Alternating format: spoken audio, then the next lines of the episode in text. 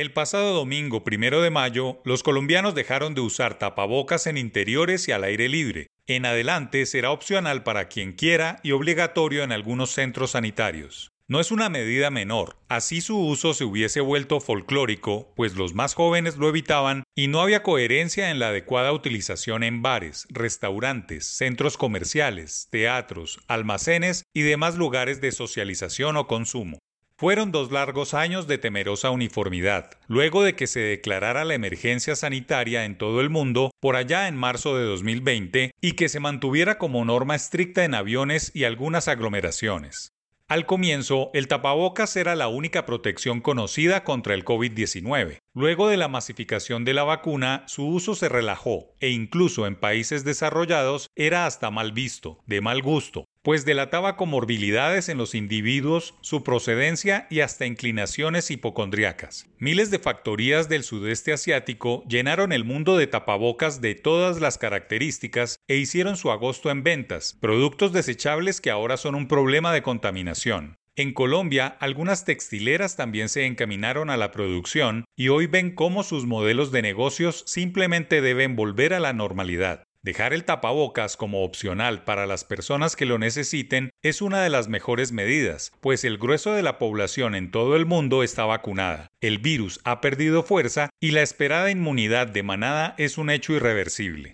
El coronavirus no se ha ido, llegó para quedarse, pero las vacunas y el mismo organismo humano, luego de dos años, ya han producido mejores defensas, es cuestión evolutiva. Son muy pocas las personas que pueden comprobar que el coronavirus no los afectó y siguen invictas. La inmensa mayoría ha podido superarlo con menos o más consecuencias, pero sus sistemas inmunológicos ya se han reacomodado a una nueva situación. En algunos ambientes como los transportes públicos, los vuelos internacionales, los escenarios de grandes espectáculos, quizá el tapabocas llegó para quedarse por un buen tiempo tal y como sucede en las grandes ciudades del sudeste asiático, en donde las personas lo usan en su indumentaria como una prenda más, práctica que seguramente sea la más recomendable en ciertos ambientes metropolitanos.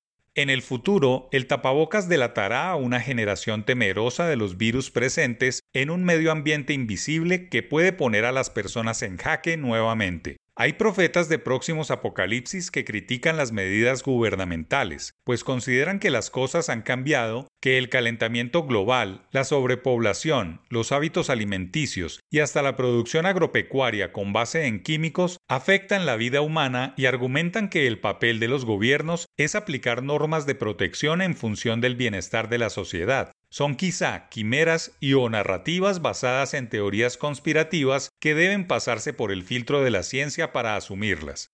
De momento, la estadística muestra que los contagios y las víctimas mortales del COVID-19 han disminuido y que todo debe volver a una nueva normalidad en la producción y el consumo, eso sí, sin perder de vista la experiencia de los últimos dos años.